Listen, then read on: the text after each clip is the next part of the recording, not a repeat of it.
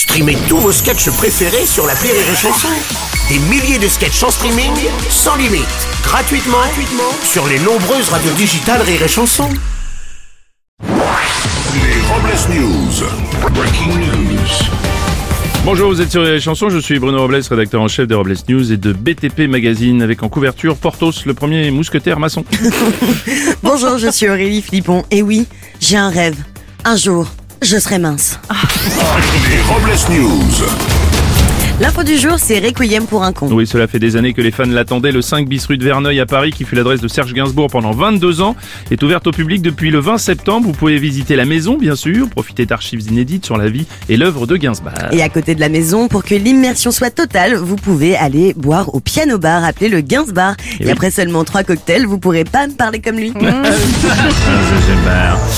Une ressemblance 100%. À 19 ans, Cameron Smith, le petit-fils de Johnny Hallyday, aurait une grande ressemblance avec son grand-père. Avec son mètre 80, ses cheveux blonds et ses bijoux en argent, il est le portrait craché de Johnny. Et de plus, Cameron aurait exactement le même groupe sanguin que Johnny. Il est JB positif.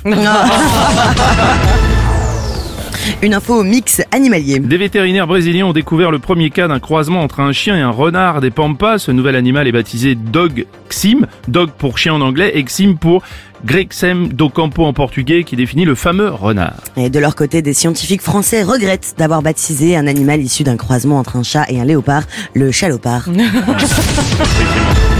C'est gourmand, c'est croquant, c'est fondant. La production du meilleur pâtissier, actuellement diffusée sur M6, vient de révéler être obligée d'anticiper plus de trois mois avant le début du tournage et les exigences culinaires des candidats afin de créer des gourmandises aux saveurs insolites et surprenantes. Ah, mais quand même, la véritable star du programme aux saveurs insolites et surprenantes, c'est Mercotte avec son teint brûlé sur les bords.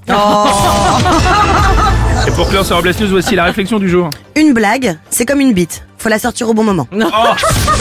Merci d'avoir suivi les Robles News et n'oubliez pas. Rire et chanson. Deux points. Désinformez-vous. Rire et chanson.